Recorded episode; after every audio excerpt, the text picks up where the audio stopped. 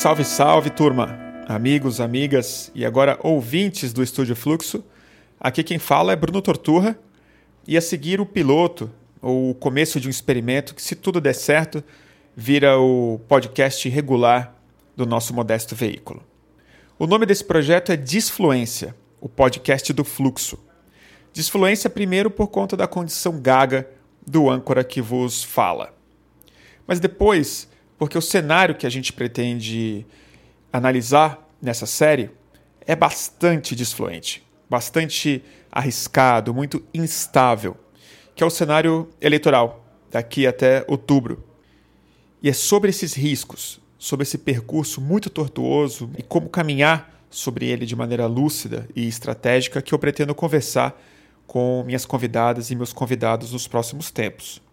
E o meu primeiro convidado, joga em casa aqui no Estúdio Fluxo, é o meu querido amigo, advogado, militante do direito à defesa no Brasil e hoje pré-candidato a uma vaga de deputado federal pelo PSB, Augusto de Arruda Botelho. E na próxima hora e quinze a gente fala sobre muita coisa. Sobre os motivos que levaram Augusto a se decidir como pré-candidato, a gente fala sobre o cenário político que ele pretende encontrar caso ele se eleja, mas a gente parte de um ponto que eu acho central e que certamente voltará muitas vezes nesse podcast. O muito provável não reconhecimento do resultado eleitoral por parte de Bolsonaro caso ele perca essas eleições. E todo mundo sabe disso, todo mundo está esperando que o Bolsonaro faça isso, mas eu sinto que o nosso campo não tem muita ideia do que fazer no dia seguinte. E, e eu quis saber do Augusto o que, que ele acha.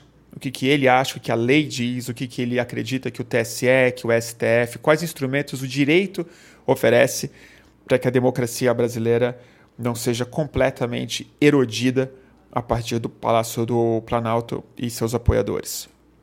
Então, acho que é isso, sem mais delongas. Espero que vocês gostem desse piloto. Espero que essa série siga firme nos próximos meses. Com vocês, Disfluência.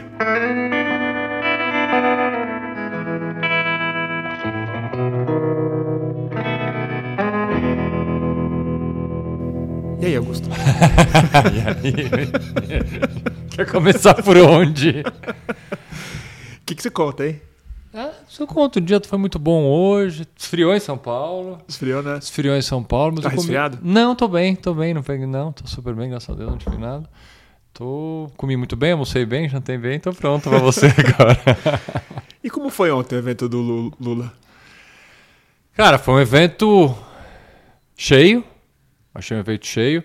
Eu achei o presidente, é, não sei se cansado um pouco, né? Ele tá vindo de uma, de uma agenda Puxada. Puxada. Teve o evento de Campinas, da Unicamp, que foi um evento muito, muito intenso, mas de manhã também ele tinha ido numa ocupação, ali em Campinas também. Eu não sei se é um pouco de cansaço, um pouco de. Eu achei ele cansado, achei ele cansado. Mas foi um evento extremamente importante. Eu achei a, a fala do Alckmin muito boa. É. Muito boa, apesar de ter sido por vídeo, né, razão da Covid, eu achei, eu achei uma fala muito boa. Fiquei impressionado assim como ele tem é, feito é, discursos sem medo, sabe? É, falando que as pessoas. antecipando já o que as pessoas venham a criticar e, e, é. e colocando o dedo, falando realmente, fomos oposição, mas não há oposição. Porque assim, Bruno, a gente está num momento que é civilização ou barbárie completamente, democracia é. ou caos. Então acho que esse é o espírito, esse é o espírito que ele está se colocando, né? Tivemos divergências no passado, é evidente que tivemos. É, mas esse momento agora é o momento de não olhar para essas divergências do passado, pensar no futuro. Do é, eu achei o Alckmin, eu achei ele sincero. É, então, é isso, foi essa palavra que estava faltando para mim. Sincero, sincero. Muito, ele foi muito convincente. Foi. Na minha cabeça. Assim, falei, ah tá, ele não forçou a barra. Não forçou a amizade. Não forçou a amizade. Não, não. Ele fez uma piadinha que foi a única que teve no evento inteiro. Foi. Porque eu fiquei meio surpreso, porque um ele foi mais é piadista do que o Lula que ficou num texto escrito. Eu, eu tava achando o. É Lula meio sério, não tava É, meio sério, cansado. também achei. É, também achei. Também achei ele um pouco sério. O discurso escrito sempre engessa um pouco, ainda mais ele, que é uma pessoa que fala muito bem, é um orador. excelente e, e, tem falas de improviso muito boa. Eu acho que, em razão das últimas críticas a uma ou outra fala dele, é, eu acho que ele optou por um. Por um script. Por um script, por algo mais seguro, principalmente em razão do momento, é o momento de lançamento de chapa, para não correr o risco de errar, de, enfim, é um ter uma frase que ele contextualizada. Ali, né? é. Ele não tinha um tom de é manifesto, mas é uma plataforma de, de ponto a ponto do que ele tem É, mas fazer. quem, eu acho que quem espera ouvir um discurso do Lula, que é o discurso do Lula andando, gritando, levantando a mão, o discurso do estadista, líder. É, sempre, né? É, eu acho que eu, eu compreendo aqueles que se sentiram, de certa forma, um pouco frustrados de ver o Lula lendo ali um claro. discurso, mas gente, é, é, um momento, é um momento de, de, pragmatismo em vários aspectos, né? Em vários aspectos. Então, então, falando em pragmatismo, que é o tema que eu queria discutir contigo hoje bastante. Eu quero começar essa série de podcast para falar com as pessoas sobre o assunto que está no ar. Ninguém para de falar nisso. Mas eu fico muito impressionado como a gente não tem plano para o dia seguinte. Que é a hora que o Bolsonaro falar que não valeu. a hora que o Bolsonaro falar que não valeu. A bola é minha. E a gente sabe que ele vai falar. É.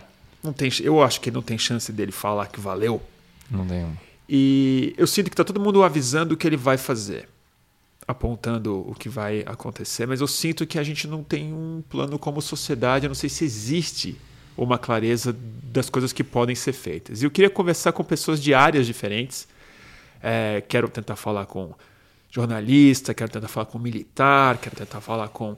Mas no seu caso, eu acho que é bem interessante a gente começar pelo judiciário, pela lei, pela justiça. E você é uma pessoa muito interessante porque você tem um trânsito muito único no judiciário e na sociedade. Então eu queria te escutar. Quando o Bolsonaro falar não valeu, o que, que tem que fazer? Bom, se o não valeu for um não valeu de narrativa, de esperneio uh, e ficar nisso, é só esperar passar. Basicamente. Porque. Mas esperar passar, ele, te, ele vai ter que sair do palácio algum dia. Não, ele vai sair Levantar do palácio. a bunda e sair. É, ele vai tentar. Então, eu tô, eu tô pensando na hipótese mais conservadora do não valeu. É o não valeu, ele vai ficar batendo nessa narrativa de que não valeu, pode tentar. E é o que ele tem para o futuro dele. É o que ele tem para o futuro dele. Ele pode tentar alguma medida judicial de contestação? Pode, mas nenhuma medida judicial consegue, num curto espaço de tempo e sem um elemento essencial, que é prova de que houve, por exemplo, alguma fraude, algum tipo de, de, de, eh, de erro ou coisa parecida, certamente não haverá, eu não vejo viabilidade jurídica num curto espaço de tempo para ele fazer absolutamente nada. Tá. Então, se o não valeu for narrativa, mais tentativa de alguma medida judicial, ok, é só esperar a decisão judicial, esperar o esperneio dele. E a nossa democracia, apesar de jovem ainda frágil, ela é suficientemente sólida para aguentar um esperneio. Esse é o cenário mais otimista. Certo. Uh, o cenário 2 é o esperneio com atos de violência. Tá? Que esse é um que eu Infelizmente, aqui. A gente vai falar de é violência, mas tem tá. um e-mail, hum. que é o cenário de que ele não fala isso sozinho. Que não é o da violência, necessariamente. Uhum, uhum. Mas é o do exército falar que não valeu mesmo, de deputados e deputadas falarem realmente isso aí não dá para certificar. E aí você cria um impasse que a intervenção Uhum. Pode ser necessário, realização de outras eleições num outro ano, quer dizer, você vai empurrando com a barriga e tem o exército a seu lado. Tá, vamos voltar então. É, eu acho que essa narrativa, esse cenário, perdão, esse cenário mais otimista, de que é o esperneio com uma tentativa de ação judicial, ela já inclui a base parlamentar dele fazendo a mesma coisa. Ele isoladamente não vai fazer isso. Certamente uhum. ele fará com apoio dos parlamentares, com apoio da base, com os 20 e poucos por cento, provavelmente, de eleitores, 30% de eleitores que ele vai ter com redes sociais. Acho que isso está dentro de um pacote. Está dentro Sim. de um pacote. Quando você fala em militares, Bruno, uh, tem uma coisa que eu acho que militar não vai fazer é entrar numa bola dividida em que essa bola dividida seja claramente é, prejudicial e vamos imaginar, é, Palmeiras, desculpa, eu sou palmeirense, vou puxar a sardinha pro meu lado, Palmeiras na fase Parmalat, ou na atual fase, jogando com, sei lá, com o Havaí. Me desculpe, torcedores do Havaí, mas só para fazer uma comparação. É, os militares, eu não vejo como eles embarcarem numa narrativa dessa se não tiver algo mais do que simplesmente um esperneio do Bolsonaro. Sinceramente, Mas- não Mas, vejo. eles, mas Augusto, Eu não eles já embarcaram. eu, assim, embarcar. eu- que- a reserva. Não, eles não Os, mandaram. mili- os militares de, de- de que estão vendo é, Pantanal de pijama, esses pouco importa. Não, Pouco os importa. militares que estão Os- instalados no governo, que estão no exército, alto comando, que o Bolsonaro se reúne fora da é, agenda oficial dele e a turma que enviou para o Supremo 88 dúvidas sobre a instabilidade do sistema eleitoral. Tá? Eu quero acreditar que sem algo concreto que possa sugerir qualquer tipo de fraude, erro ou um. Vamos imaginar aqui uma hipótese mais é, persecutória, algum tipo de ação hacker em urna, qualquer coisa seja assim, sem algo concreto, não vejo militares embarcando simplesmente numa narrativa vazia do governo, porque a narrativa, a narrativa de que não valeu essa eleição, houve fraude, como assim, minha avó em Capimborra de Bom Jesus votou em mim, o voto dela não foi computado, essa narrativa completamente frívola, Vai sem ter. absolutamente nada, vai ter, Vai ter mas. Nessa, eu vejo com muita dificuldade qualquer militar da ativa, qualquer poder que tenha efetivamente força. Óbvio, você pode ter clubes militares espalhados, você pode ter policiais militares, aí sim da ativa, mas eu não vejo como instituição, volto a dizer, sem algo mais concreto, se for só narrativa. Agora, se você tem o que eu acho. Não vejo é, probabilidade quase nenhuma de acontecer, algo concreto que você possa segurar para colocar em dúvida a legitimidade de uma eleição. Cara, a gente tem eleições com urnas eletrônicas há anos, eu sei, sem Augusto. qualquer, sem qualquer é, dúvida, a não ser. Não, a gente sabe disso. É que a gente sabe também que os caras vivem no Brasil paralelo, né? Eles e a, eles e a produtora, sim, sim. que é uma das maiores do Brasil hoje, diga-se de passagem. sim. Então, assim, eu acho que é o, o- a base na realidade, ela já se provou totalmente dispensável para para o governo Bolsonaro, incluindo os militares, dado o fato de que o Pazuello está fazendo o plano de governo do cara. Sim. Assim, os caras, a gente passou por uma pandemia em que os caras viveram no mundo da ficção Sim. e governaram é assim. Agora você não me respondeu Hum. a pergunta. O que, que a gente faz? Nada? Você acha que vai passar só com a força das nossas instituições que não se, que não conseguiram assim Não, fazer acho- com que o Silveira ti- ti- tivesse com uma tornozeleira no pé? É. Não, acho que fazer nada, a gente está dando um pulo muito grande. Não, é óbvio que se manter firme eh, na defesa das instituições, na defesa do resultado de uma eleição. É, agora, pragmaticamente, o que, que você sugere? O que, que, você, o que, que eu poderia pensar? Ir para a rua novamente? Manifestações? Acho que sim. Não, isso acho, sem- isso a acho gente que- vai fazer. Acho que certamente. Mas eu tô, eu tô perguntando precisar, para o jurista. Não tem nenhuma medida, não tem nenhuma vacina, vamos falar. Eu não, eu, eu não consigo A ver. democracia não, não tem esses dispositivos, né? Porque Que vacina, se você pode, do ponto de vista jurídico, como é que você se antecipa a uma construção de uma narrativa translocada de que houve fraude na eleição? Se antecipar, é a bem da verdade, você dá alimentos e você dá munição para uma construção que ela virá do nada. Ela virá do nada. Essa construção ela não virá de algo concreto. Volto a dizer, não, para mim não tem como ter algo concreto consiga sustentar uma narrativa de que houve eh, fraude, algum tipo de fraude. Então, qualquer medida que se antecipe a isso é, de certa forma, é, dar munição para essa narrativa, volto a dizer, sem pé nem cabeça. Agora, Mas você não acha que não é mais uma questão de vacina? Ou é uma vacina em uma pandemia já? Porque assim, o golpe ele está sendo dado.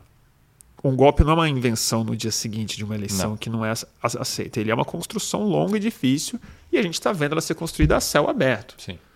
E assim, essas vacinas já não poderiam estar sendo aplicadas ou elas não existem ainda? Ou elas estão em fase de testes? Vamos lá, que analogia boa. É, eu acho que explicitamente nós não estamos vendo nada acontecer, mas tenha certeza que nos bastidores muita coisa está acontecendo. Tá. Com certeza. O Tribunal Superior Eleitoral ele é formado, ele tem uma composição que inclui ministros e ministras do Supremo, ministros do STJ e outros juízes, enfim, representantes eh, de outras áreas. É um tribunal multidisciplinar, vamos assim dizer. esse, esse tribunal já está montado, ele é formado por pessoas extremamente capazes, extremamente uhum. capazes, que com certeza já estão se preparando e efetivamente estão para vários ataques que a eleição pode sofrer. Vamos começar pensando em fake news, por exemplo. O TSE tem campanhas é, diárias para combate a fake news, para a questão de disparo em massa. Então, ele já, isso já é a preparação de uma eleição que vai acontecer em outubro. E tenho certeza que há uma preparação que ela não é explícita para qualquer contestação uh, da legitimidade do resultado de uma eleição. Okay. Porque, como você bem disse, o Bolsonaro ele está avisando do que ele vai fazer. Nunca uma, uma, uma nunca não, né? É, é um, é um pouco demais. É, mas com certeza nós estamos vendo aqui uma construção de uma, uma tentativa de ruptura institucional, uma tentativa de golpe que virá. Não estou dizendo golpe no sentido é, é, é, a eleição ela não vai ser aceita. Ela não vai ser aceita porque ele vai perder, ele vai falar que essa eleição não valeu. Ele já está falando isso desde agora. É. Ele falou que a que ele foi eleito teve fraude. Então, ele está falando isso desde agora. Mas eu tenho mais do que esperança, eu tenho certeza de que as instituições, principalmente o judiciário, ouvem isso diariamente e estão se preparando sim, criando internamente vacinas para é, é, coibir qualquer tipo de ação que passe simplesmente de uma narrativa é, superficial, sem prova nenhuma, ainda que seja com apoio de parlamentares da base do presidente, ainda que seja com pessoas na rua, ainda que seja com pedaços pequenos das Forças Armadas, pedaços pequenos das polícias militares. Sim, assim, é, isso está sendo avisado.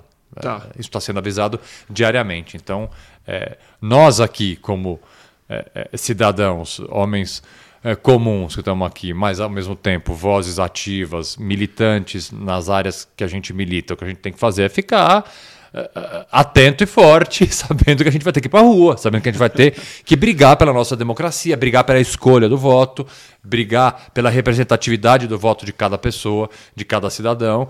Mas eu não vejo muito mais do que fazer nós aqui é, nesse momento. Agora, pensando no judiciário, esse com certeza está se preparando. Com certeza tá. se prepara, com certeza. Agora, ele está se preparando, tudo bem, mas o Bolsonaro ele já cometeu, sei lá eu quantos crimes. Vários. E só nessa questão do golpe, de não reconhecer, ele já está cometendo outros uhum, agora, independente uhum. da pandemia, uma rachadinha, corrupção. Só nessa situação eu já consigo imaginar. Ele está cometendo crimes? De fazer o que ele está fazendo? Sim, crimes de responsabilidade ele comete diariamente. De, de falar que teve fraude. Diariamente. Do, isso, isso você considera Diariamente. Crime. Tá. E o que, que você acha que fez dele um cidadão inimputável? Vamos lá. Duas. Du... Porque parece que ele é a única pessoa no país que está liberado tá. para cometer crime. Está liberado. É assim, suspeita de assassinato, não vou nem entrar nessa, mas é que nem o Donald Trump fala. Se ele atropelar uma pessoa na Paulista, as pessoas vão entender que é isso que ele vai fazer e tá tudo bem. Bom, é, dois, dois, fatores. Primeiro, um controle do Congresso com uma compra do Centrão. Então, assim, para crime de responsabilidade, você precisa da autorização do Você precisa, na verdade, de uma movimentação inicial do presidente. Né? presidente da Câmara dos Deputados, que não vai fazer, Sim. que já não fez essa movimentação e não vai fazer, ainda mais Sim, agora, faltando seis meses de eleição. Isso Esquece. eu entendo. Tem o Aras, tem, tem a blindagem que ele montou. Sim. Mas e, e, assim, o Silveira não mantém uma tornozeleira no pé. É, ele está cometendo. A Zambelli não tem um processo em cima dela. A CPI da fake news, assim, investigação, o caso do é, Alexandre de Moraes, ele fica ali de homem forte, mas. É, o Daniel Silveira é um exemplo interessante para a gente abordar, porque por, por mais que o Supremo tenha dado uma resposta, uh, o Ministério Público tenha dado uma resposta, porque é, é, é, muito curioso, né? É, as pessoas, como elas comentam assuntos sem ter o menor conhecimento do que estão falando, né? principalmente a base bolsonarista. Primeiro as pessoas começam, não, porque o, o Supremo processou, condenou, julgou e é a vítima do Daniel Silveira. Gente, quem apresentou a denúncia contra o Daniel Silveira foi o Ministério Público, foi a PGR que anunciou, que ofereceu denúncia.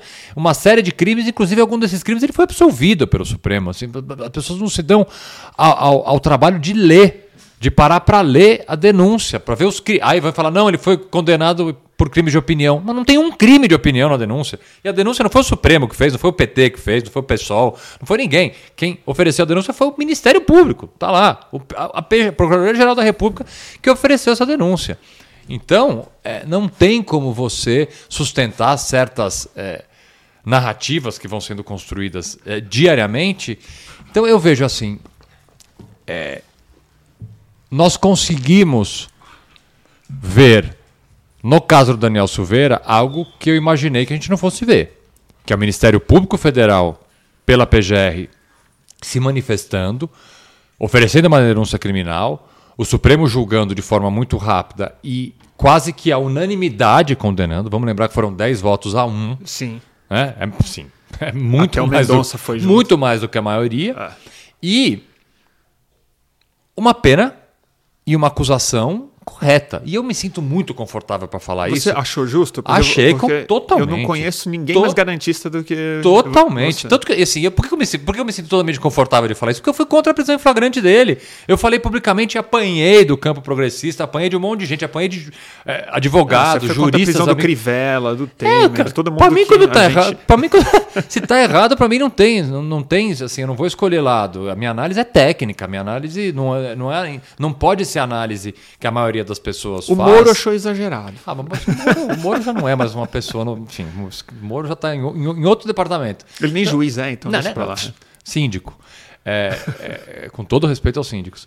Ele, é, voltando aqui ao Daniel Silveira, eu me posicionei na época contrário à prisão em flagrante dele. Eu achei que a prisão dele foi ilegal. Ilegal. E eu continuo achando a prisão dele ilegal em flagrante lá atrás. Depois outras coisas foram acontecendo. Hoje eu entendo que a denúncia oferecida e a condenação, ela é justa. As pessoas, por exemplo, não sabem. Vou contar. Ele foi condenado a pena mínima. Ah, que absurdo! Ele Os foi condenado anos é a mínimo. oito anos e nove meses. Não, é que são vários crimes. Mas ele foi condenado, por exemplo, com ação no curso do processo, ele foi condenado por três vezes. A pena é de um a quatro a pena. Ele tomou a pena mínima de um ano. Um ano e, aumentou um pouquinho a pena mínima, deu um ano e três, um ano e quatro meses. Depois, o artigo 359, que é o artigo da, da lei de defesa do Estado Democrático de Direito, que a pena mínima é de quatro anos, ele foi condenado a quatro anos. E pouquinho, quatro anos e dois, três meses. Seja, todas as condenações na pena mínima. E saiu barato pra ele. Pô, então, e as é pessoas, ai meu. Deus, a condenação dele é próxima de- da condenação de alguém que matou alguém. Cara, ele foi condenado à pena mínima dos crimes que ele foi processado. E detalhe, ele foi absolvido de alguns crimes. O Ministério Público denunciou ele em outros crimes e ele foi absolvido. Ou seja, Saiu barato pra ele. todo, assim, um processo totalmente Então, normal. e por que Só que que, você acha agora, agora, é, por que, que eu estou fazendo essa construção? Porque nós chegamos num ponto que eu achei que não chegaríamos. O cara tá indo comício, Augusto. Agora me causa bastante estranheza a postura do Supremo diante do desrespeito flagrante dele ao uso da tornozeleira, à condenação, a tudo, porque mesmo a graça ilegal que o Bolsonaro concedeu a ele estar valendo, ela não atinge os efeitos da condenação. Número um. E número dois, como não transitou, vai ficar um pouco juridiqueza aqui, mas depois eu tento explicar melhor se ficar alguma coisa não clara. Como a condenação dele não transitou em julgado, ou seja, ainda tem recursos que ele pode apresentar, as medidas cautelares alternativas à prisão, tornozeleira eletrônica é uma delas, continuam valendo. Então não tem justificativa. Por exemplo, ele se recusou a colocar a tornozeleira eletrônica semana passada, dizendo que o presidente deu a graça para ele, portanto a condenação não está valendo. Ok, a condenação não pode não estar valendo, porque realmente a graça ainda não foi, não teve nenhum julgamento no Supremo. Mas as medidas cautelares alternativas à prisão, a tornozeleira E eletrônica, por por, exemplo. que ele não tá de tornozeleira? Então, aí, é porque ele está cometendo um outro crime de desobediência. Então, mas por que, que não tem a polícia batendo na casa dele? Ah, é- é- Essa realmente. Alguém mandou a polícia? Não. Não. O Supremo tá intimidado. Tá, é, nesse, nesse, nesse aspecto específico, acho que houve ali uma, uma ponderação ali do Supremo. Gente, já condenamos o cara. Agora vamos. O que, o que, Então a gente não tá no império o da que lei pra- mesmo. não, né? não tá, porque pra mim isso é casuísta, Então, assim, assim, né? tá todo mundo na política, tá, mim tá errado. Tá todo mundo na política. Tá todo mundo. Exatamente. Isso tá-. É- essa, essa decisão específica de não fazer nada em relação à tornozeleira eletrônica é uma decisão política, ela não é jurídica. Exatamente. Você dá uma, uma, uma, uma, uma multa de 400 e sei lá quantos mil reais pro cara, ok, também tá dentro do, do, do jogo processual. Mas assim, vou, vou- vou dar experiência eh, de dezenas de processos que eu tenho no escritório de réus que usam tornozeleira eletrônica. Eu tenho uma história é, é um pouco engraçada, mas enfim. É, eu tive uma cliente há muitos anos atrás que ela caiu na piscina com a tornozeleira. Caiu mesmo, tropeçou. Certo. Tropeçou. Tropeçou de fato. Ela tropeçou, ela tinha uma piscina na casa dela, ela era obrigada a ficar com a tornozeleira Não é dentro de d'água? casa. Resistente. É. E banho, como é que faz? Bom, você pode, tirar, você pode tirar, né? Ah, a tornozeleira para tomar banho. É, você tira. Ela é como se fosse um celular que você é um, você carrega, né? Ele tem que carregar na tomada. É um aparelhinho assim. Ah, tá, você claro, pode, é, você, o, você pode tirar. Você não tem que ficar do lado da tomada carregando, né? Dorme do lado da tomada carregando. Você pode tirar um módulo dela para carregar. Mas o fato é que ela caiu na piscina e as imagens, a, a casa dela tinha câmera, as imagens você vê, ela tava passando e trope, tropeçou e caiu na piscina. Certo. Cara, como é que a gente ficou sabendo? Porque em, sei lá, meia hora, 40 minutos, na central de monitoramento ali da tornozeleira, apita um negócio falando, ó... Desligou. Desligou, tá acontecendo alguma coisa. Aí já... Ou seja, ela, se a gente não tivesse corrido no juiz, explicar... No, isso no mesmo dia a gente teve que fazer, desesperadamente. Pega as imagens da câmera, vai, manda um advogado no fórum, vai despachar com o juiz, mostra que foi uma, caiu na... Pô, a gente teve que fazer isso em uma tarde para não correr o risco dela ser presa, porque ela de fato seria. Então chama muita atenção é, esse desrespeito completo por parte do Daniel Silveira sem, sem nenhum tipo de medida mais efetiva. A multa, ok, mas assim, é, o que, que deveria acontecer do ponto de vista técnico? A prisão dele. A tornozeleira eletrônica é uma medida cautelar alternativa à prisão. Você tem que respeitar. Se você desrespeitar, a prisão. Acabou. É, então isso, isso é o que eu estava interessado em escutar de você. Assim. Então o judiciário já está fazendo umas contas completamente fora do, do que manda o, o, o Não, mas vamos lá, sempre fez, né? O judiciário, ainda mais nos últimos anos, ele é um poder, principalmente os tribunais superiores, o Supremo Não. mais ainda, um poder que tem uma. uma claro, um, tem um, peso político. Um peso político grande. gigantesco. Mas, assim, ele está fazendo essa conta numa clara é afronta ao Supremo. Que talvez seja uma coisa que eu, pelo menos, nunca vi. Eles podem fazer conta se vai prender um cara ali ou não, se aceita o impeachment ou não, essas coisas todas que eu entendo que tem uma outra dimensão que eles têm que fazer conta. Agora, é uma afronta ao judiciário Completo. e ao ministro Completo. do Supremo. É, é, um crime de desobediência, é, é, é, tudo isso, e é uma afronta. E é isso que eu estou falando. Isso é, eu acho, o central no golpe do Bolsonaro. E não é uma questão que tem a ver com fraude, com materialidade, com nada disso. É assim, essas instituições não mandam mais que eu. E, e vou, te, vou, vou além, né? Vamos voltar para a questão da graça que ele concedeu. Para mim, está muito evidente que ele optou por essa estratégia pensando já lá na frente, no momento em que o Supremo caçar a graça que ele concedeu para o Daniel Silveira. Com certeza. Sim, está preparado já. Ele falou: olha, eu vou fazer isso e vou escrever o texto. Ele quer dizer, vou escrever muito, né? Vou mandar alguém escrever o texto para mim desse jeito, porque eu sei que isso vai é, ser feito dessa forma, porque o Supremo em algum momento vai caçar isso e eu vou poder usar na minha construção e na minha narrativa. Eu não posso governar, sabe? Eu não posso as minhas prerrogativas estão sendo completamente cerceadas. Não me deixaram governar. Não me deixaram governar, porque assim, de fato, vamos lá. É prerrogativa exclusiva do presidente conceder graça ou indulto para uma pessoa. Isso assim ninguém discute. É prerrogativa dele. Tanto que quando houve o indulto do Temer e depois houve a discussão do indulto do Temer se o indulto podia ou não, eu, através do IDDD, nós entramos no recurso do Supremo como amigos curos dizendo não. O indulto é uma prerrogativa do presidente. Ninguém pode mexer. Só que você pode ter um controle de constitucionalidade e de legalidade disso daí. As pessoas ficam usando, por exemplo, a parte que o Alexandre de Moraes julgou o indulto do Temer lá atrás para sustentar a possibilidade do, do Bolsonaro dar o indulto. Só que, obviamente, eles sempre pegam só uma frase só e esquecem do resto da frase. É, de fato, prerrogativa do presidente. Só que tem que ter um controle, pode ter, se contestado, um controle de legalidade, um controle de constitucionalidade do ato, como teve lá no passado e vai ter essa agora. E o que, que é ilegal na, na, na é graça que ele deu ao Silveira? Bom, bom, primeiro... É o fato de não ter dado ela no final do processo? Não, é isso, algum... isso, também, isso também é uma ilegalidade, mas o, a principal é o seguinte: vamos só entender o que, que é a graça. A graça é o indulto individual. O indulto é dado todo ano, menos pelo Bolsonaro, que não é contra o indulto, mas todo ano. O é, que, que é o indulto? O indulto você pega um grupo de pessoas, depois você faz. Eu participei já de algumas comissões Imagina. que sugerem textos para o indulto. Quem faz a sugestão é, do texto para o indulto é o Conselho Nacional Penitenciário. Que é formado por um grupo de pessoas de várias áreas. Eu, por exemplo, fui representando, representando vários Centenas temas. de milhares de casos. E, inclusive, é, como é feito o indulto todo ano. Você vai e apresenta sugestões. A sociedade civil apresenta sugestões, o Ministério Público apresenta sugestões. Eu fui, por exemplo, pelo IDDD apresentar sugestões de indulto nos anos que eu fui presidente do IDDD. E aí você, o- o- a- a- a- é montado um texto, esse texto é apresentado ao presidente a título de sugestão e o presidente aceita ou não.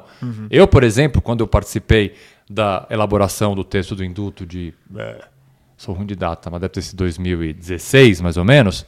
É, 2016. Eu sugeri que fosse colocado no texto de indulto que um preso torturado no presídio, cada dia que ele é torturado, ele teria reduzido da pena três dias.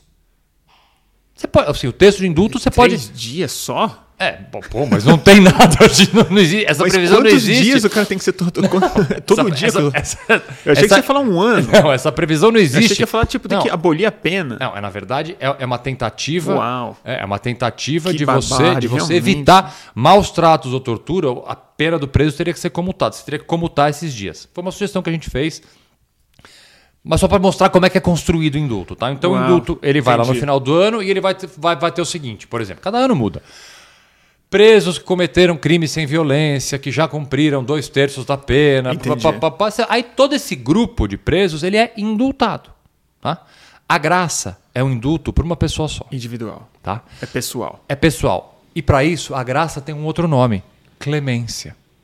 Então, o próprio nome que se dá à graça já indica para que que ela serve: clemência. Então, você dá a graça, por exemplo. Um cara de 89 anos Pode que vai ser, morrer. isso também pode ser indulto humanitário, porque dentro do indulto tem indulto humanitário. Ah, tá. Presos com doenças, parará, Mas me pirará. dá um exemplo mais clássico. Não tem, porque nunca existiu. Nenhum presidente deu graça pra ninguém. Não tem. Não tem? Não, não tem. É um Não- direito que eles não usam. não é usa, uma prerrogativa cê- não... não... cê- Você joga isso no indulto, entendeu? É, porque claramente pega muito mal você fazer uma coisa extremamente pessoal, assim. Então, pessoal, tem esse cara aqui que eu quero É, te na, na, quando, quando o Bolsonaro deu a graça, alguns estudiosos do direito levantaram lá que o Juscelino deu a graça para alguém, mas assim, depois da Constituição de 88 não tem. Nenhum Tá, presidente entendi. concedeu graça a ninguém. Mas pode, de fato pode. E o Bolsonaro poderia, ele poderia falar o seguinte, olha, o caso do Daniel Silveira é um crime praticado sem violência. Vamos imaginar uma hipótese aqui, não é, tá? É um crime praticado sem violência, eu- causou, muita, defender, causou muita comoção no país, piriri pororó, vou considerar graça para ele. Ok. Aonde que está a ilegalidade da graça concedida? Ele discordou da sentença. Exatamente. É, o Bolsonaro se colocou como uma instância revisora ao Supremo Tribunal. Quando Exato. você vai ler por que Ele que se ele dá a graça... acima do Supremo, que é Exato. Supremo. É, ele fala o seguinte: o, o Daniel Silveira tem imunidade parlamentar e o Daniel Silveira cometeu um crime de opinião. Esses, esses argumentos estão no voto. O Supremo já rechaçou. Não, ele não está sob a imunidade parlamentar por isso, isso, isso, isso. E não, não é um crime de opinião por isso, isso, Ele isso. se isso. colocou acima do Ele Supremo. ele- ele- é isso que ele- ele fez. é uma instância a mais. Ele criou uma instância, Bolsonaro.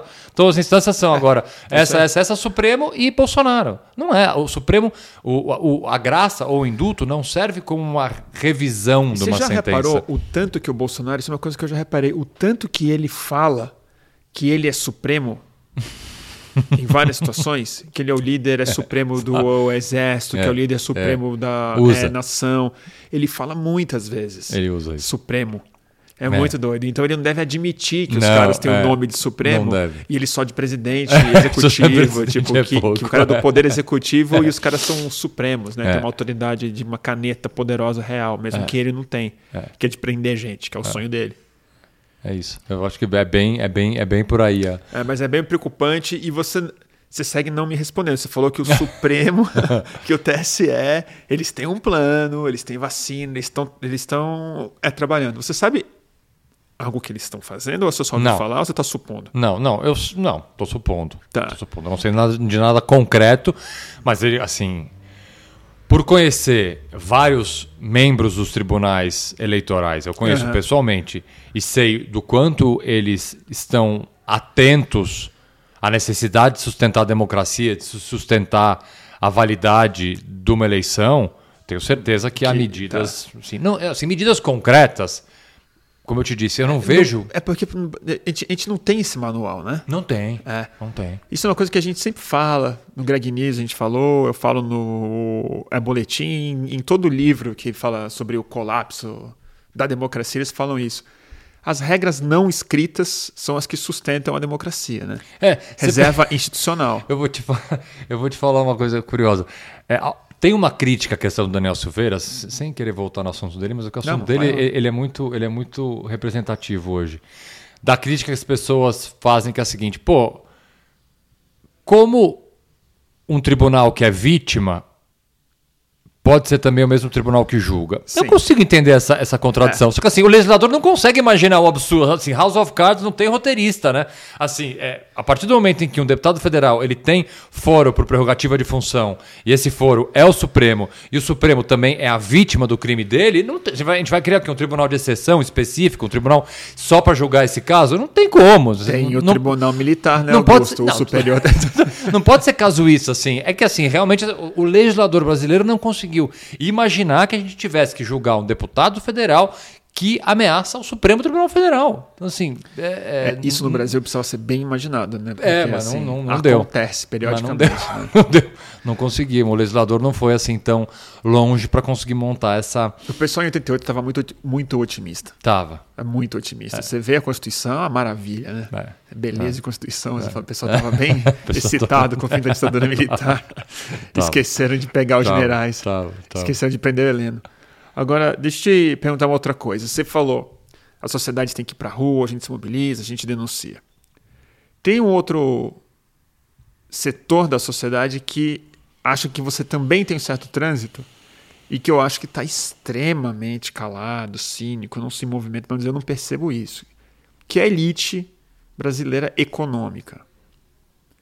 Assim, o pessoal está olhando a paisagem, né? Totalmente olhando a paisagem. Totalmente. E eu acho que uma análise que eu não vejo muito dita no, nos editoriais que finalmente estão chocados com o golpismo do Bolsonaro. Tipo, tem gente que está avisando já faz tempo, mas hoje parece que é unânime. Editorialista do Estadão, Sim. todo colunista é, da Folha O último editorial do Estadão que tratou do tema é bom. Tratou do tema é muito bom. Mas assim, qualquer colunista está falando, o golpe está sendo dado em alguma medida, vai rolar, precisamos avisar. Ok. Agora, a gente ainda está na crítica da democracia, falando assim: olha, é a democracia que está ameaçada, a Carta de 88, o Lula é um democrata, o outro não é, veja bem e tal. Eu acho que ninguém nunca parou para avaliar de verdade assim as consequências do desastre econômico que poderia ser o não reconhecimento dessas eleições.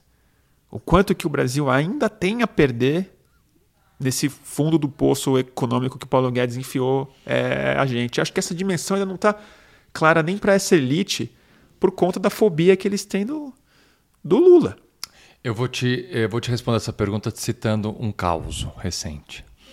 Uh, eu fui fazer uma conversa com um grupo de um, jovens do mercado financeiro. Tá? tá. Uh, Os Faria Limers. É, mas, mas, mas não, são, são, são jovens, vamos dizer assim, mais, bem mais comprometidos com, com causas, eu não vou chamar de jovens progressistas, mas tá. porque eu não, não conhecia todos, não conheço okay. todos pessoal, pessoalmente bem, não sei dizer, mas são pessoas, é, não, não são Faria Limer, são, okay. são do mercado financeiro, mas okay. são pessoas bem conscientes socialmente? E jovens. E jovens, bem jovens, assim, eu fui ter essa conversa, basicamente para falar da minha pré-candidatura a deputado federal. E lá falei, fiz uma explicação para eles, batemos um papo, e no final é, desse papo, um deles que eu tenho mais intimidade falou: pô, Augusto, a gente gostou, putz, você é um cara bacana, tal, não te conhecia, ou sei lá, te conhecia pouco, achei muito bacana. Mas assim, você precisa se vender mais, sabe? Você precisa, você precisa, pô, sabe, falar mais assim, coisas comerciais. Pô, eu fui embora para casa, falei, cara, que foi um, deve ter sido uma catástrofe esse jantar, né? Não deu certo. Eu fui dormir, no dia seguinte eu acordei meio puto comigo. Eu falei, por que eu errei, né? Como assim precisa ser mais comercial? E aí eu fui repassar na minha cabeça como é que tinha sido a minha fala. e a minha fala passava por um pela instabilidade institucional que a gente está. Assim, uhum. O quanto é importante defender a democracia. O momento que a gente está passando é, não, é. é esses. E, cara, para esses caras são assim, uma molecada super bacana, não tô fazendo críticas não, a eles, não, super, assim, o papo foi ótimo. Depois fizeram perguntas interessantíssimas, batemos, assim, conversamos sobre vários assuntos, assim, as pessoas cultas, assim, é, é, atualizadas com vários problemas, mas essa pauta, vamos chamar assim, de sustentar a democracia, é uma coisa. É filosófico. É muito pouco. Democracia não está é, na planilha. É muito, é. É, assim, é muito pouco próximo. De não, todo mundo, não do rico falar, e do não, pobre. Não, não é nem por mal, é assim por construção. Então, quando você me pergunta, e as elites nessa? Pô, as elites não sei se estão se estão é. se estão entendendo o momento pelo qual a democracia brasileira vive. Vamos pensar o seguinte: ainda que a gente tenha ali retirado o Bolsonaro pela via mais democrática que existe, que é a via do voto, ele vai contestar, tá? esse foi o começo da nossa conversa, ele vai contestar, ou seja, uma ruptura, um, uma só uma tensão social já, vai acontecer que vai, já, é. que vai é, é, desestabilizar mercado financeiro, vai desestabilizar a economia, uma série de coisas. E se isso for um passo a mais, aí, minha gente. Porra. E os caras não levam isso em conta, é isso que eu fico então, doido, é, cara. É porque assim, eu entendo que eles não estão nem aí para a democracia, porque eu vivi o impeachment, eu vivi a, a glorificação do Paulo Guedes, eu vi esses caras falando bota o Temer lá, o Temer entendeu? E vi a ruína que o Brasil entrou. Então eu sei que a democracia não é um valor assim, porque tem esse problema, né? A gente que vive isso, pensa isso, a gente gosta de humanas, né? Foi se formar nisso, gosta de ler história. Os nossos heróis são personagens históricos, não são personagens econômicos, nem esportistas tantos assim. Agora, o grosso do povo brasileiro está abandonando o Bolsonaro por outros motivos, que não é a democracia. É por conta do preço das coisas, da ruína, é, da falta é. de caráter dele, de que é. ele foi cruel, da pandemia, de todos os motivos materiais reais e justos de se abandonar o Bolsonaro. Sim. E o mercado financeiro se abandonar, e não só mercado é financeiro, estou falando Fiesp, empresários, grupos organizados do poder econômico brasileiro, inclusive rural, esses caras também. A democracia para os caras é uma variável, tipo, para é, mim é o campeonato estadual, entendeu? é, é isso, é, isso é preocupante. E isso, é isso eu acho que a gente não está conseguindo traduzir para os caras, na linguagem desses caras. Primeiro assim, vai tomar no cu que eles não se mobilizaram. Mas ok, talvez eles nem saibam se ia mobilizar. Mas para tirar a Dilma, os caras trabalharam direitinho. Era todo dia artigo no Valor Econômico falando do custo Dilma, custo Brasil, custo PT, custo Lula, custo da corrupção, dando medalha pro Sérgio Moro, né? Eu acho que sabe que pode passar um pouco pelo quê? Pela esperança ainda de uma terceira via. Não, bom, o Merval agora me escreveu um artigo. Né, Maravilhoso. Não, Merval, o artigo cara. do Merval, mas assim, dá vontade de enquadrar para assim, para rir, né? Um artigo de humor, assim. Não, manda pro Greg legal, News, manda Porta dos legal, Fundos. Cara, achei legal. É muito, é, é muito engraçado. Ele é da Academia Brasileira de Letras, cara. Eu acho não, que quem, tá não, para quem não leu, vamos só explicar.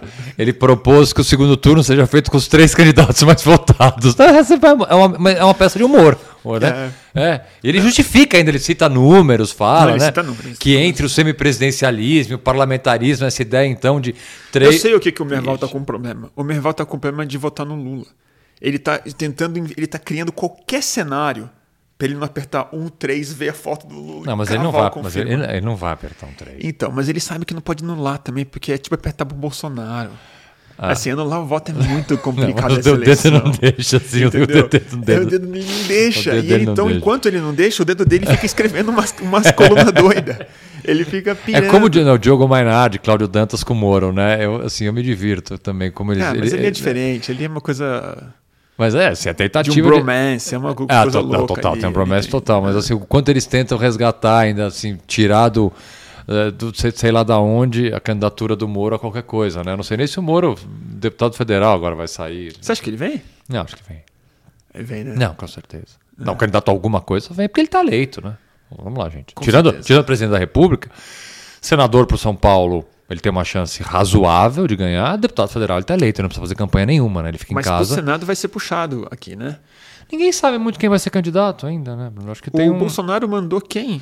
A Zambelli. Zambelli. Hoje. Tem Zambelli, tem Janaína Pascoal, tem Pascoal. Datena. Então, é isso que divide o voto do Sérgio Moro pro Senado. Vai ficar complicado. É, ele. mas o, o Datena, enfim, tem um histórico de anunciar candidaturas e depois não concretizá-las. Mas contra o Moro ele vai ficar mais animado, vai? Não sei. Bom, assim, é uma, uma, ele tem uma possibilidade de ganhar o Moro aqui, razoável, para Senado. Mas, Mas, para deputado ele não deputado, deputado federal ele não precisa fazer campanha. Ele Ele, elege pode, vários, ele pode né? ficar no Maringá É só dar o número.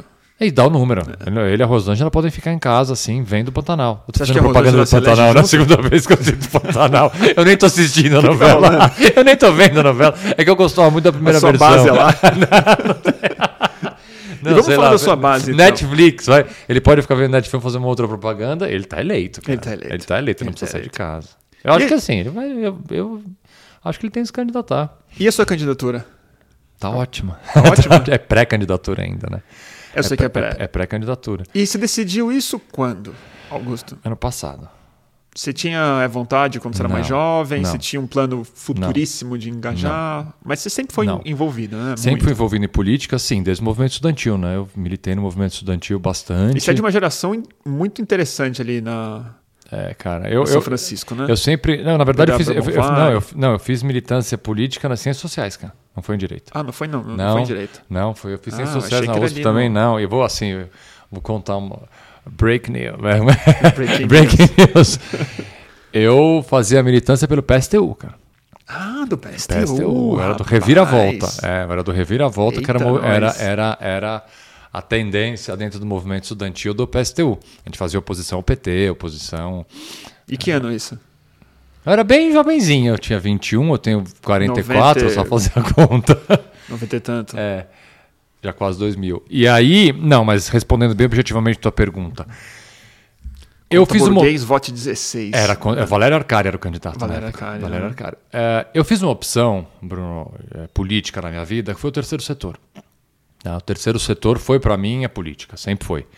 A nossa geração toda faz essa Toda. opção muito valiosa, mas que fez um buraco na política, então, né, vamos lá, vamos, vamos, vamos, vamos chegar aí. É, eu fui um dos fundadores do IDDD quando eu tinha 22 anos. Eu fui trabalhar com o Márcio Tomás Bastos, fui ser estagiário dele, e o Márcio resolveu, com dois, três advogados, fundar uma organização. E me, eu era estagiário dele, me chamou para fazer parte, já para ser sócio fundador e, e para fazer parte da primeira diretoria. Hoje o IDDD, que tem 22 anos, é, cara, se não for a maior, é uma das maiores organizações que trata do sistema de justiça criminal no Brasil.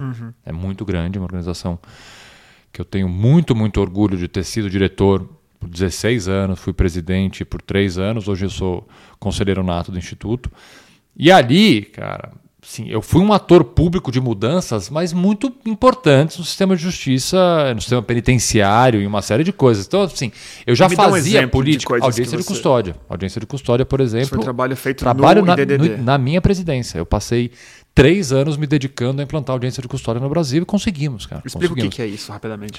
A audiência de custódia é o seguinte: é uma pessoa presa em flagrante, antes da existência da audiência de custódia, ela era presa em flagrante e ela ia ver um juiz pela primeira vez três, quatro meses depois dele ter sido preso. O Brasil ele é signatário do Pacto de São José da Costa Rica, que no pacto você diz que o preso tem que ser levado na frente de um juiz assim que é possível. tá? Todos os países signatários do pacto e todas as grandes democracias do mundo têm audiência de custódia, que é justamente isso. Você leva o preso em até 24 horas, alguns países 48, no máximo 72 horas. Você prende uma pessoa em flagrante, você tem que levar ela Na na frente, de um juiz. Para duas coisas. Primeiro, para que esse juiz avalie a necessidade de manter essa pessoa presa durante o processo. Você pode colocar em liberdade, ele responde em liberdade.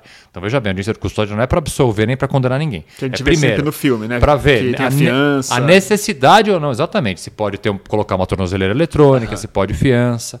E número dois, que é um ponto extremamente importante, para verificar a possível existência de maus tratos ou tortura durante a abordagem policial. Que no Brasil. Assim, a, a audiência de custódia é principalmente criada para isso, para que a gente consiga identificar num curtíssimo espaço de tempo se uma pessoa foi torturada ou maltratada durante a abordagem policial. Então, por isso que a audiência de custódia, por exemplo, não pode ser feita pela televisão, por videoconferência. A gente tem uma campanha do DDD que tortura não se vê pela TV. Porque a audiência de custódia tem que ser ao vivo. O preso tem que olhar para o juiz, o juiz tem que olhar para o preso para ver ali a marca de tortura, a marca de maus tratos na perna do preso, nas costas do preso. Não dá para fazer isso pela televisão. E tem que ser rápido. É, tem que ser rápido. Então, a audiência de custódia é isso. E não existia na lei. Nós eh, trabalhamos um projeto de lei e tentamos a aprovação desse projeto de lei e não conseguimos por tanta, eh, tanta oposição da Polícia Federal, de parte do Judiciário. E aí, qual foi a saída? Com base no Pacto do São José da Costa Rica, nós criamos projetos piloto de audiência de custódia em todos os estados. Começou aqui em São Paulo, a primeira o primeiro projeto piloto que nós fizemos foi aqui no estado de São Paulo, e aí depois todos os estados do Brasil começaram a fazer os projetos piloto. E o IDDD foi parceiro do CNJ e do Supremo para implantar as audiências de custódia em cada estado. Então eu pessoalmente viajei eu fui para uns, uns 10 estados, outros diretores do DDD na época foram para alguns outros, mas o DDD acompanhou a implantação de cada projeto piloto de audiência de custódia no Brasil inteiro. Isso foi um trabalho nosso, assim, tem, assim, eu me orgulho muito de ter participado. Então, eu sempre me senti, respondendo tua pergunta agora de forma mais objetiva, um político através do terceiro setor. A gente conseguiu muita coisa dentro das áreas que eu trabalhava, que eu militava. Ao longo da minha história no DDD, eu fui para a Human Rights Watch, fui ser conselheiro da Human Rights Watch, que trata de temas ligados aos direitos humanos muito mais amplos, Zika vírus, questão ambiental, uh, no Brasil e no mundo. Passei cinco, seis anos como conselheiro da Human Rights Watch, indo para congressos no mundo inteiro, trabalhando todas as pautas de liberdade de imprensa, enfim, pautas maiores. o projeto Inocência também, né? O projeto Inocência foi depois, que esse é um que hoje em dia é, é, é, muito gratificante de fazer parte. Eu sou conselheiro do projeto Inocência, que trabalha exclusivamente o erro judiciário no Brasil. A gente pega pessoas que estão condenadas sem mais nenhum recurso para ser apresentado na justiça a gente pega o caso com uma lupa, analisa o caso inteiro e verifica se há ali alguma possibilidade de erro judiciário. E aí a gente vai lá e tenta mais um recurso que chama revisão criminal e, e, e para refazer esse erro judiciário. Temos colocado em liberdade várias pessoas que estão esquecidas. Esquecidas nas Esquecidas. Esse estava é, sim, completamente esquecido, sem advogado, sem nada. Largado ali, com a pena para cumprir. E a gente vai lá e acha o caso. E tá. Então, assim, eu estava numa zona de conforto, vamos dizer assim. Pô, escritório funcionando. Escritório bem. funcionando, família é uma maravilha, fazendo tudo o que eu gostaria de fazer e acho importante e conseguindo fazer no terceiro setor. Só que ano passado, assim, eu fiquei com medo, cara. Eu fiquei com medo, assim. E, para mim tem um, tem um momento muito específico da, da, da do ano passado que me, que me virou essa chave. Foi setembro do ano passado, cara. Que, que a, gente, a gente foi dormir ali, todo mundo, você 7 de setembro. 7 de setembro, cara. Eu fui dormir dia 5, 6 de setembro com medo.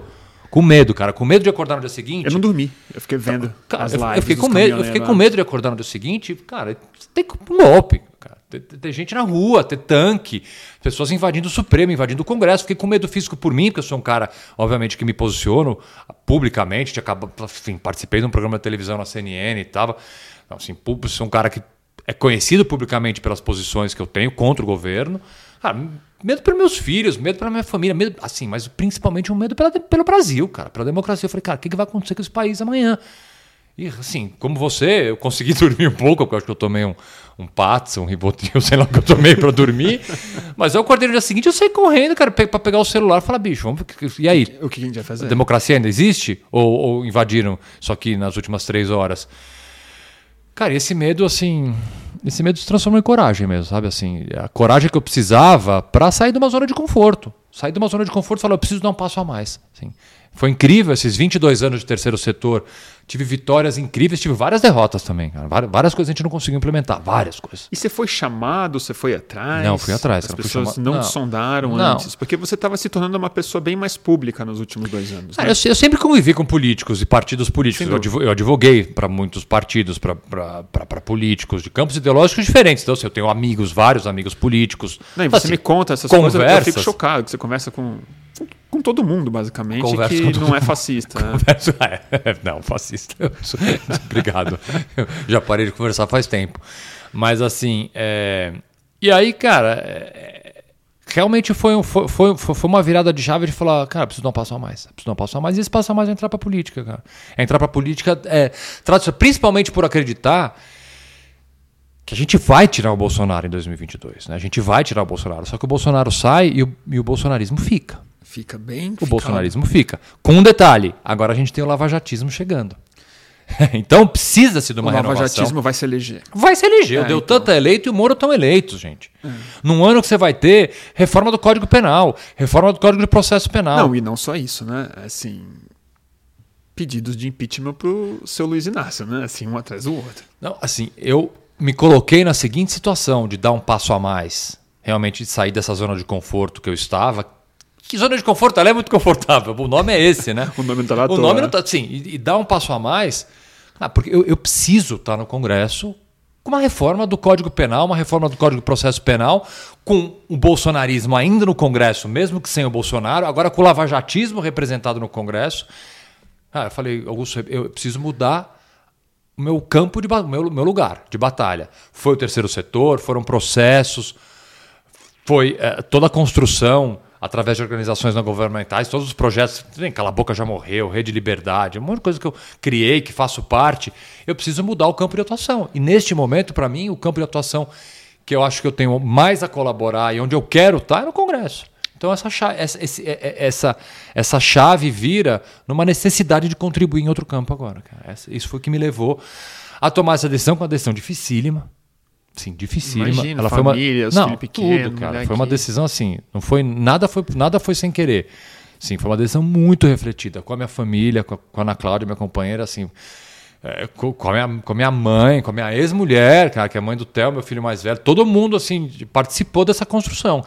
Com a equipe do meu escritório, claro. com todo mundo, cara. E aí, assim, a hora que eu falei, bom, vamos lá, tem o apoio de vocês, porque, cara, a verdade é assim, é muito, é muito foda falar, mas assim, eu não, eu não tô vendo meus filhos, cara. Imagina. É, eu tô em pré-campanha, tá? Tô em pré-campanha. Eu saio de casa às sete da manhã, eu chego em casa às 10 da noite, cara. É, final de semana, pô, esse final de semana, enfim, ato do Lula. E isso assim, que é pré-campanha. Isso né? que é pré-campanha, cara. Então, assim, é, assim, eu tenho um filho pequeno, sabe? É, é, é muito, é, é, muito doído para mim. É doído, imagina. É muito doído.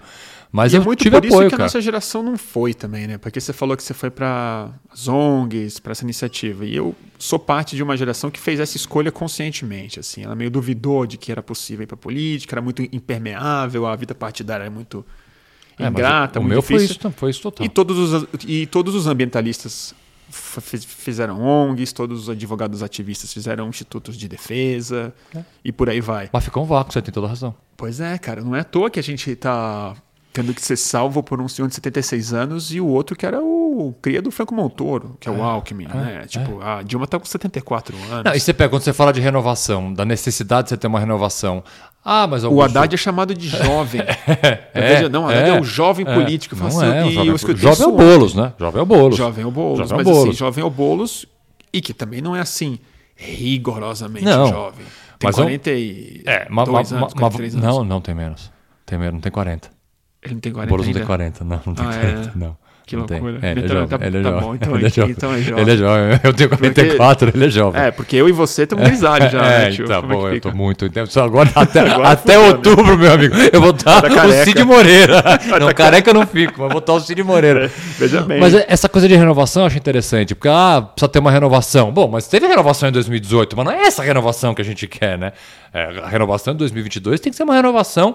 Eu vou, voltar a fazer o discurso pouco comercial aqui, mas, cara, é o que está dentro de mim. Eu não vou ficar aqui é, é, é, mudando o discurso com intenção X ou Y. É, a renovação que você precisa ter, ainda que seja de partidos diferentes, Agora, é de pessoas comprometidas com a democracia, cara. Coisa que você não teve bem. em 2018, né? é verdade. Sim. Então não tem uma adversativa aqui. Eu, eu não vou falar massa. Você se elege e chega num é, ambiente que você tem consciência que você vai ser minoria, não tem? Por quê? Porque o, o que eu acho que se consolidou, ainda mais com a profunda derrocada dos tucanos e do que havia de centro-direita, que ainda tinha um, um laquê de democracia, que em grande parte era, a gente está vivendo uma casa de maluco lá, né, cara? Ah, e, tipo entendi, assim, eu não tô entendi. falando só do lavajatismo eu- eu sei- eu e do sei- Bolsonaro, porque tá. assim, o lavajatismo chega, mas ele chega pequeno com uma Entendi. força de comunicação forte. Mas assim, o centrão, os evangélicos fundamentalistas, o ruralismo nefasto e uma galera que investiu e agora eles estão com as estão com as peçonhas na artéria Uhum. Bom, do Estado Bruno, brasileiro. Eu, eu- posso, posso ser sim uma minoria, mas assim, eu vou dar trabalho, hein? É. Hum, eu vou dar trabalho. Posso ser uma minoria, mas assim. Porque, vamos pensar, é, as, as pautas que eu pretendo trabalhar, e eu não tenho como fugir das pautas que são exatamente as mesmas pautas que há 20 anos eu, eu trabalho, é, são pautas, para mim, muito urgentes, entendeu? Então, se você tiver ali uma rejeição, uma oposição a pautas de deixar o judiciário mais democrático, mais acessível. E esse é o centro da sua pauta, reformar o judiciário. Ah, com certeza. É, isso com é uma coisa certeza. que a gente não pensa muito como sociedade, Não porque está na mão do Congresso rediscutir a forma como o judiciário é, funciona. A gente sempre fala sobre leis, penas e tudo mais, mas não a estrutura de como o sistema jurídico é operado, né? Cara, você tem que pensar o seguinte: primeiro, o poder judiciário ele tem que ser um garantidor de acesso a direitos básicos, principalmente para populações em situação vulnerável. O poder judiciário ele tem como Isso não ser é tão um garantidor. para uma bancada Não é, alucinada. não é. É isso que eu acho é, interessante então, do não seu é, ponto. é. assim.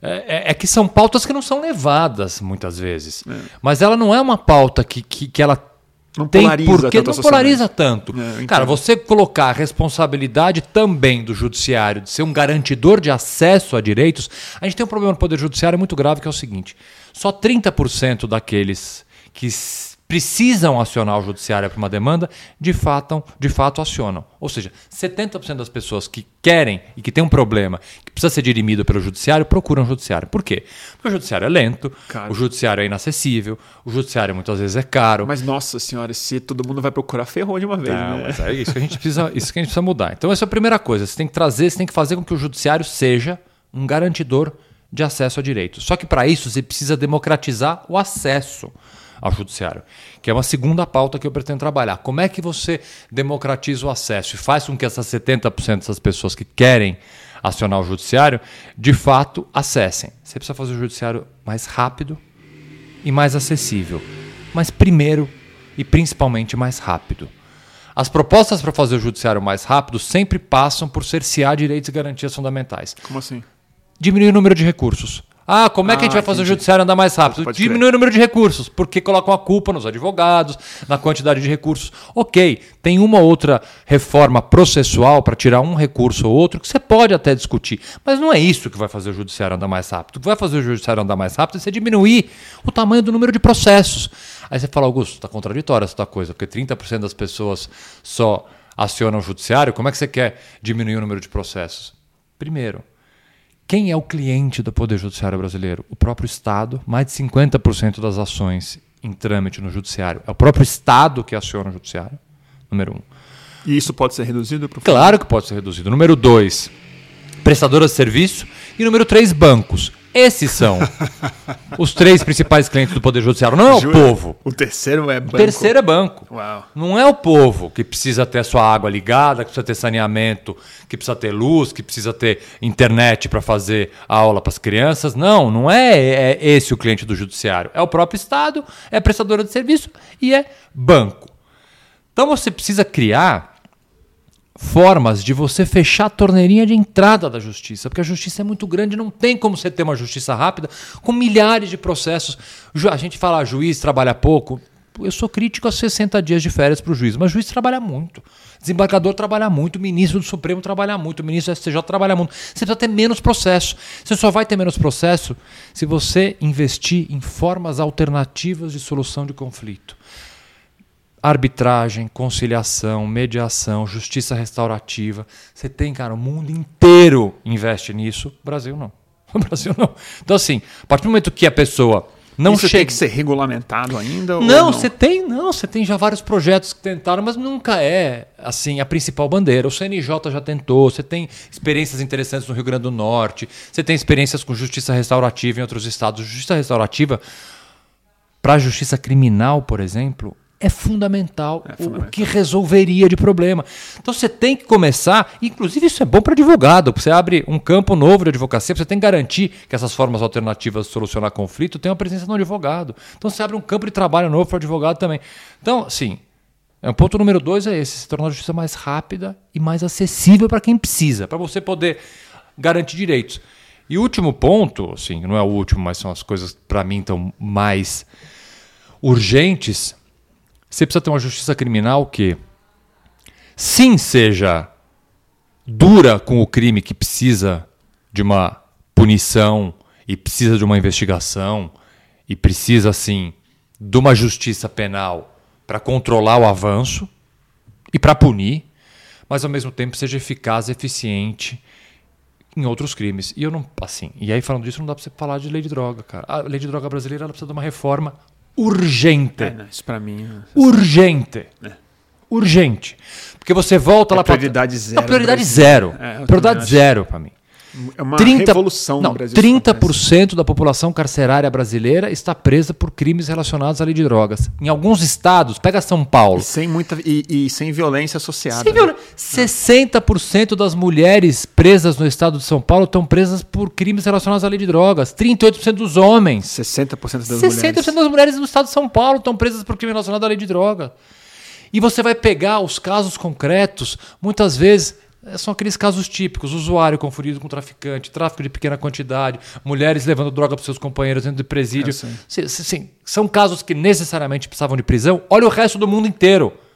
Ninguém mais adota este tipo de punição para casos como esse. Só a gente. E não é pouca coisa. 30% da população carcerária do Brasil. Olha a revolução que a gente faria se a gente começasse a mudar. Uma coisa assim, ela é simples, mas ela seria tão revolucionária. Vamos colocar na lei a distinção objetiva do que é tráfico, do que é porte para consumo, com quantidade. O mundo inteiro faz isso, por que a gente não faz? Cara, Portugal, Uruguai, Estados Unidos, vários, vários países da Europa tá lá na lei. Tá, mas Até você acha que a tantos. gente, a gente precisa fazer isso agora? Pelo menos. Pelo menos, Bruno. Você pega lá, entra no, no YouTube, coloca descriminaliza STF. Vai ver minha sustentação oral no Supremo. Eu vi. 2016, Eu cara. vi, eu vi. 2016. Que ano a gente tá? 2022.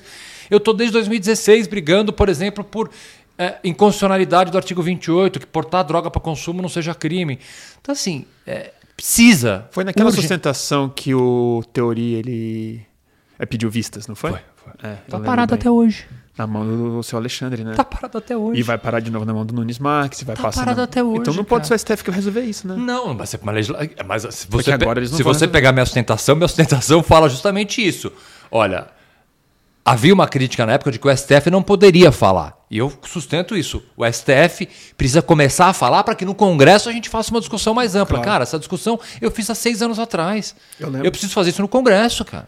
Eu preciso, assim, essa lei de drogas ela precisa mudar urgentemente, porque o impacto que vai ter na segurança pública, no sistema penitenciário, no sistema judicial. Vamos pensar assim, para mim tem um caso, cara, que é assim, é, a renda é- das famílias, né? Tá cara? tudo. Tem um o que caso, impacta na tem um vida caso para é uma mim. coisa que ninguém tem um tem, caso cara. para mim que é tão é tão simbólico. Uma mulher foi condenada, estava presa, foi condenada a seis anos e nove meses de cadeia por tráfico de um grama de maconha. Um. Um. Um. Um grama de maconha. Sete anos de cana. Sete. Seis anos e nove meses, vai. Vamos falar. Não vamos arredondar. Seis anos e nove meses. Sabe quem soltou essa mulher? O Gilmar Mendes no Supremo, tá?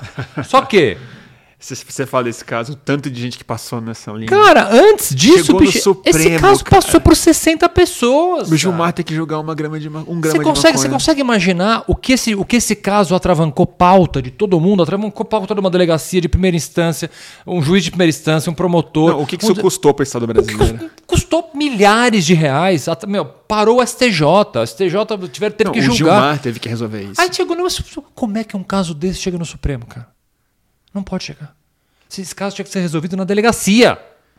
Ali, na delegacia do bairro. Nem isso, Pelo né? PM, sei lá, nem, Nem isso. isso, né? Não leva mulher. Então, cara, assim. Não, assim, é o fim da picada. É o fim da picada. Negra, né? Imagino. Precisa ter.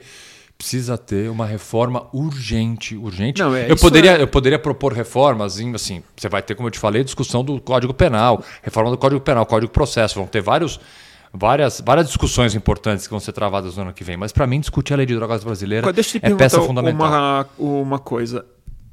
Tem uma clareza em relação a isso do seu partido? Ou você vai levantar essa bandeira lá no Congresso e, e você fala isso com seus correligionários ali?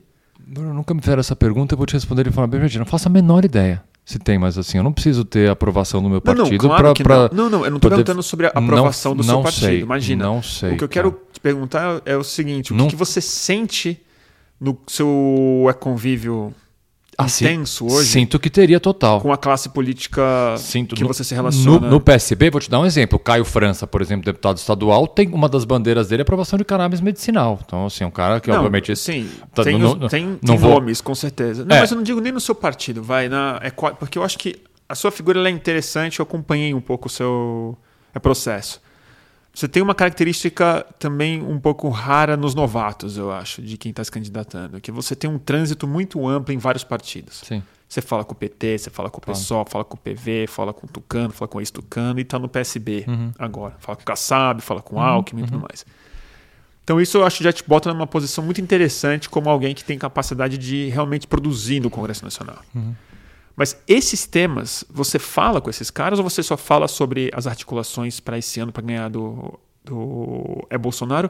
Ou existe uma conversa entre os políticos sobre, finalmente, programa, ideias Bom, e, e vou- políticas públicas? Vou te responder bem objetivamente. Eu estou participando das reuniões da construção do programa de governo do Márcio França, especialmente, especialmente não, especificamente na parte de justiça e cidadania. Esse é um tema que eu já levei, por exemplo. Então, sim, Tá. eu tenho conversado. Como conversei sobre a questão, por exemplo, da, da Câmara na, na farda dos PMs, que o Márcio França deu uma declaração contrária. Eu fui me manifestar favoravelmente, levei dados, levei uma série de, de informações para sustentar porque eu considero, sim, o uso de câmeras uma coisa extremamente essencial. Então, a discussão é bem aberta, bem plural, levo e- e- e- e volto a te dizer, levarei essa pauta porque ela para mim é tão essencial. E sabe o que eu acho que o que, que eu aqui vou, vou, vou fazer um autoelogio, vai. Sabe? não, desculpe, mas Você é é que candidato. Não, não, não, não é, não, não, não é por causa disso, é porque eu acho que é, é- é- fica fácil. É, para mim é tão óbvio isso que eu acho que sinceramente falta gente que explique de forma simples, eu sei, entendeu? eu também acho isso. forma simples. Eu- Aqui, eu não quero entrar ainda numa pauta de descriminalização, de legalização, mas pelo menos alguma coisa a gente tem que fazer. A hora que você mostra números para alguém, cara, eu, eu fiz isso 20 anos, assim, mostrando. As, 60% das mulheres em São Paulo estão presas por isso, cara. Tá errado. Tá, a lei tá errada. Não faz sentido. A gente precisa mudar. A gente precisa mudar essa lei. E assim, eu não é E que eu vou é mudar falar essa lei nossa audiência, né? Isso- radicalmente, falando, ah, não, quero a descriminalização. Porque esse eu sei que é um tema dificílimo. Mas, Radical, gente, radical nada, é, né? tudo bem. mas assim, pelo menos, assim, gente, pelo menos, vamos fazer uma coisa que o mundo inteiro faz. Não, Coloca na lei a quantidade, e, cara. E vamos consertar a lei de drogas de 2006, que foi uma obra péssima do PT. Um projeto que veio, veio do executivo, né? Se eu não me Péssimo. engano. É. Projeto muito errado. Que foi exatamente Bom, isso. vamos, vamos lembrar que o Pedro Abramovay é um cara incrível, né? Nossa foi Senhora. incrível, foi mandado embora por uma fala correta. Você sabe que a minha carreira de transmissão é ao vivo? Ela meio começou no dia que ele foi despedido. Então, cara, é um sem absurdo, assumir, né? porque eu quis entrevistar ele em algum lugar Aham. e chamei ele para fazer uma live comigo em 2011. Ah. Foi quando. pouco antes dele assumir, ele Por foi, uma já foi fala despedido. absolutamente acertada. Mas a Dilma viajou, né? Naquela época, aquele projeto depois teve uma conferência incrível em 2013 no que era Ministério da Saúde junto com Fiocruz, a Justiça, produziram um congresso gigantesco e um documento no final recomendando uma política de drogas nova no país, com assim amplo espectro. Tava todo mundo, cara, todo mundo. E eu lembro que o só para você entender assim o resumo da ópera. A Dilma barrou esse projeto, coisa mais sólida que já tinha sido feita. Em 13 isso. É, teve uma coluna rasgando seda para Glaze Hoffman, que tinha ou- ouvido o sábio deputado é, Osmar Terra, explicado para a Dilma Rousseff a voz da é, razão, assinado por Reinaldo Azevedo, de todas as pessoas. Eu lembro que eu fiquei muito indignado. senhora. E foi- é, o Reinaldo Azevedo nessa época, eu lembro que ele comemorou a repressão policial da Marcha da Maconha, que eu tava. Apanhamos, respiramos gás lacrimogêneo. Ele comentou falando que as bombas de gás eram poemas democráticos, porque estavam impedindo que crimes fossem cometidos na Paulista como apologia ao uso de maconha. Ah, 2000 eu- eu- cara, a decisão do Supremo 2011. na Marcha da Maconha é uma das decisões mais bonitas eh, em- que tratam do tema de liberdade de Foi por expressão. causa- foi assim. por causa daquela marcha de 2011, cara, eu é, um- tava é lá. um, é um livro, cara. É um, é, um, é um livro sobre liberdade de expressão. Os votos lá. são muito bons. É, eu tava lá.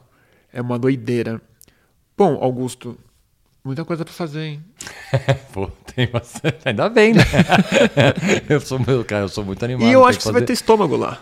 Não, imagina, isso, isso não me preocupa nem um pouco. Nem um pouco? Zero. Nem um pouco. Zero. Porque você sabe que grande parte das pessoas que eu vejo entrar na política, elas quando elas entram, elas, elas se traumatizam, se deprimem e pulam fora como se fossem expelidas Ah, do, cara, isso do é- organismo. Essa preocupação. Eu Você tenho preocupa- gosta de treta, tenho- né? Não, assim, minha vida inteira é isso, cara. É, Eu vou te responder, responder uma pergunta que me faziam com frequência. Como é que você consegue debater com o Caio Coppola? Eu falei, gente, eu Você debato gosta? desde, não, eu debato desde que eu nasci, cara. Eu debato o dia inteiro. Eu debato com delegado, com promotor, com juiz, com ministro. É, E você ficou famoso, né, Augusto? Você ficou famoso rápido, né?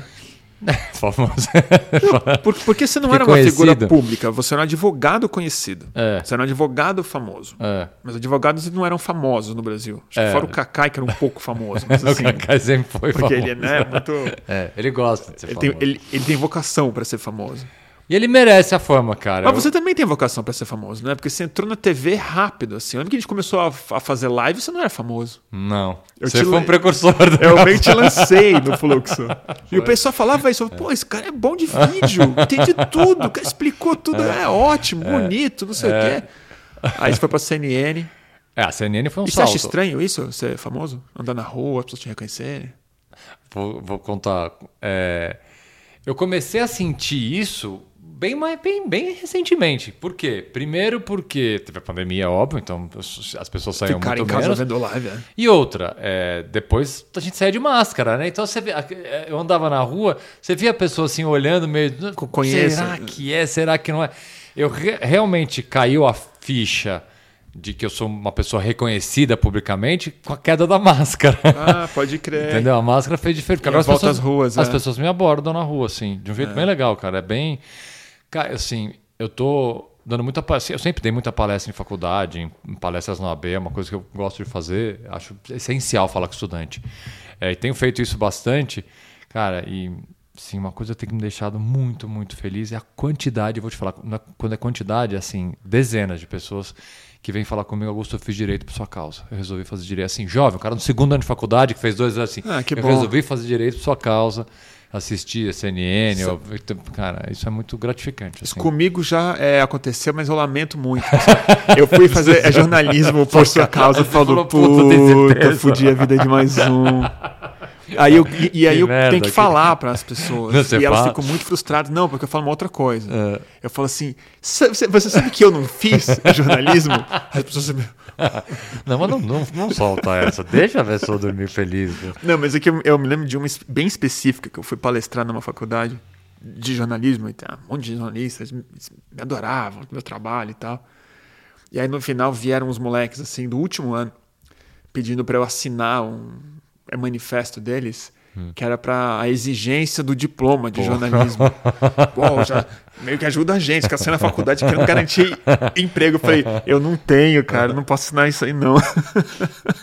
Desculpe Eles aí. ficaram- Ficaram meio branco assim. né? Mas eu, assim, eu, eu- são duas coisas que eu, que eu gosto muito de ouvir.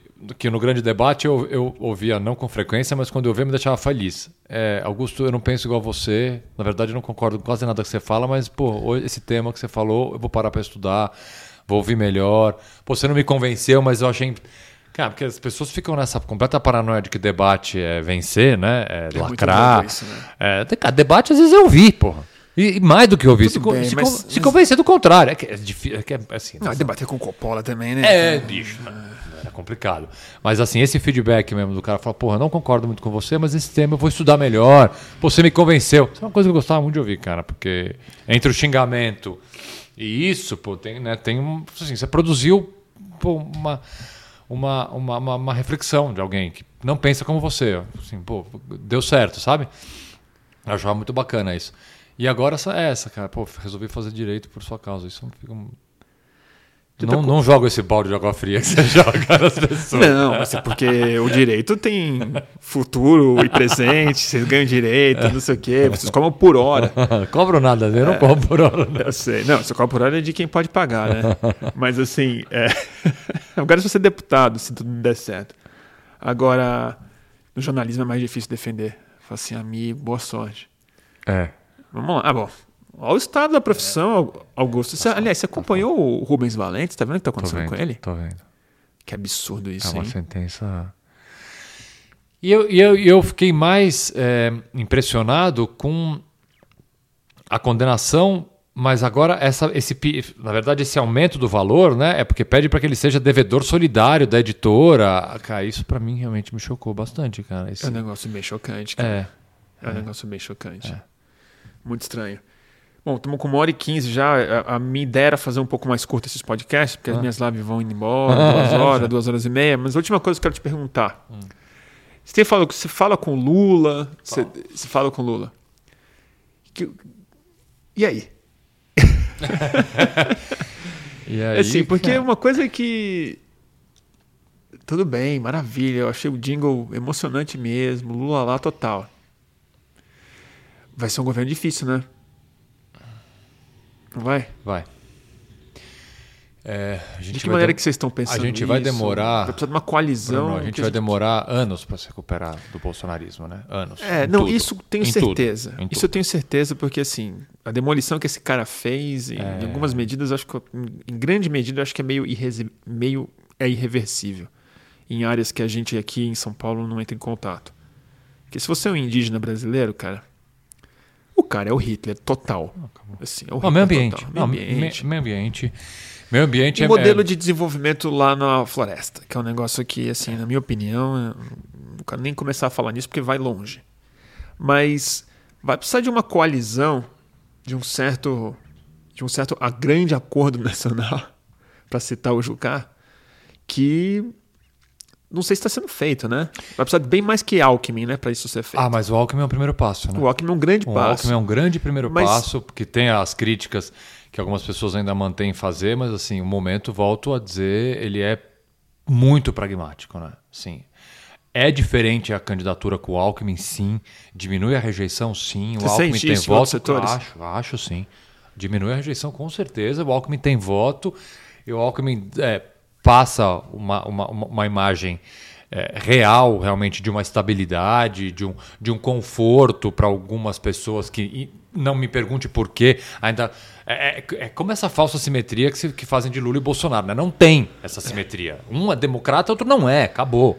É, Para começar, a simetria é, ela é inexistente a partir do momento que você analisa então, é uma premissa, é uma premissa da, da, figura dos dois. Né? Você pode ter críticas ao governo do PT. Bom, o PT governou todos os anos que governou e não produziu nem um décimo de atos antidemocráticos que o Bolsonaro fez em quatro anos. Então, assim, são incomparáveis. Né? É uma falsa simetria completa. Mas ainda assim, eu vejo a necessidade para alguns campos é, da nossa sociedade de um conforto uhum.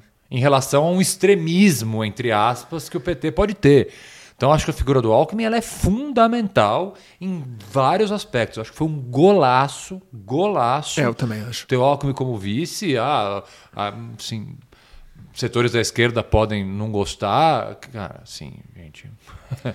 é, volto a dizer, pragmatismo nesse momento é tirar o Bolsonaro do poder. E aí, respondendo bem objetivamente a tua pergunta, eu acho que sim, a sinalização de ter é, é, é uma pessoa que foi do PSDB, a figura do Alckmin como vice-presidente, porque agora a gente está no momento eleitoral em que ainda em uma tentativa de uma terceira via, eu nunca usei esse nome a sério, tá? Para mim foi sempre terceiros nomes. Acho que não existe terceira via. O Ciro, na verdade, é um assim, você pode chamar de uma via, porque ele é uma pessoa que vem numa construção, yeah. vem tentando. Ele seria uma terceira via, um nome ele, que você pode chamar de terceira via. Eu acho que é o único que tem legitimidade para se chamar de terceira via. Exato. O resto, cara, tanto que não tem candidato definido, porra. O resto é ex-bolsonarista. É, tem, não tem candidato Que nem definido. se arrependeu. E, e, eu acho é, o seguinte, alguns cara, são arrependidos de mentira. E outros arrependidos de verdade. E outros arrependidos de verdade, Mas claro que é pouco. Tem. É ah, pouco. mas tem. Não, mas tem. É, tem. Não, até, não, até assim, não, até em círculo de é relação. É, não, o que eu digo que é pouco é ah, pouco.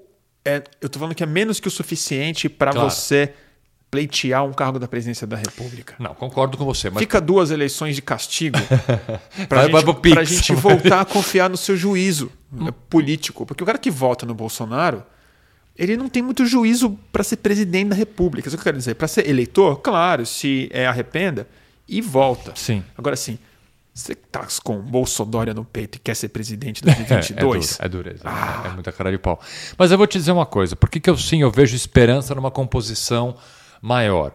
Porque é, esses partidos e essas lideranças políticas que foram bolsonaristas no momento, agora se arrependeram legitimamente ou não, não devem se manter aliados de um bolsonarismo que vai restar no Congresso ainda. E com, Com a necessidade de reconstrução do Brasil, para mim essa palavra é a palavra-chave dos próximos quatro anos, é reconstrução. A gente precisa reconstruir desde a economia, desde a educação, saúde. Pô, assim, reconstruir, a, a gente estava antes de começar aqui comentando da bandeira do Brasil, até reconstruir uma questão de orgulho mesmo, saca? Reconstruir a camisa da seleção Pô, brasileira. né? reconstruir isso, assim, é, cara, assim, você não sai, você não, você olha uma bandeira do Brasil hoje em dia e você vê um bolsonarista, cara, isso é, é revoltante, cara. É revoltante. Os caras roubaram a nossa bandeira, bicho, não pode isso, entendeu? Não pode. Eu quero ter orgulho, não que eu seja ufanista sair com bandeira, mas assim, eu quero poder, se quiser, sair com a bandeira do meu país ou com a camisa da seleção e não ser é, é, taxado acertadamente de Bolsonaro. Então, assim, é, é um momento de reconstrução completa.